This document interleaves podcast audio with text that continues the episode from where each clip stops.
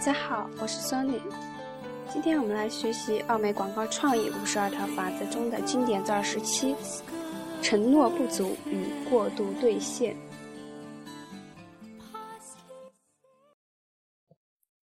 销售经理找到营销经理，问他要一个新拖拉机的说明书。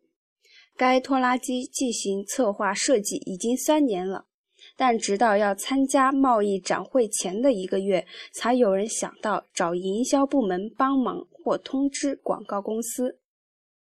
营销和销售经理随后和创意人员见面，他们想知道多快能拿到产品说明书。你应该明白，策划和设计应该需要两周，批准通过需要一周，生产需要一周。但因为你只是模糊的认为。你已经在和供应商谈了，他知道你可以把时刻表压缩到三周。你告诉他们三周，于是他们满意的离开，心想着还剩一个星期就可以拿到说明书了。大错特错！你本应该看看时刻表，向他解释这个过程通常需要花五个星期，这是实话实说。然后向他们保证，展会前两天把东西交给他们。没错，有最后期限，他们会感到不舒服。没错，他们会让你抓紧时间。没错，你会向他们表示你会竭尽全力。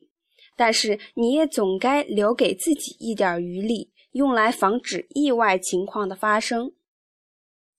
如果你向他们承诺三周，结果你用了三周半。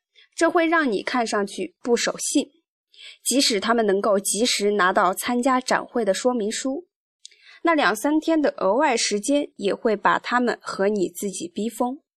他们会不停的给你打电话，他们会变得烦躁不安，他们会对你是否称职表示怀疑。当最终说明书到他们手上时，他们也会因你让他们一直在担心而恼怒。如果你知道你用三周的时间竭尽全力，再加上运气可以完成，并向他们保证三周半可以完成的话，这样就会发生两件不可思议的事情。是哪两件事儿呢？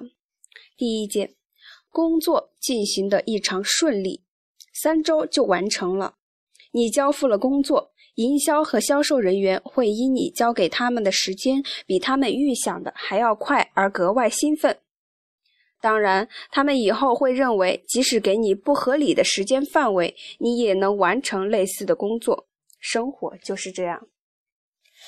第二件事，就是工作中遇到了一些小问题，也就是墨菲法则，一种认为凡有可能出差错的事。终将出差错的论断，结果足足用了三周半的时间，你严格按照你说的时间交付了工作。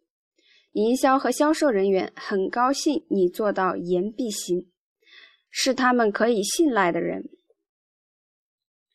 双赢，不要烦躁，不要小题大做。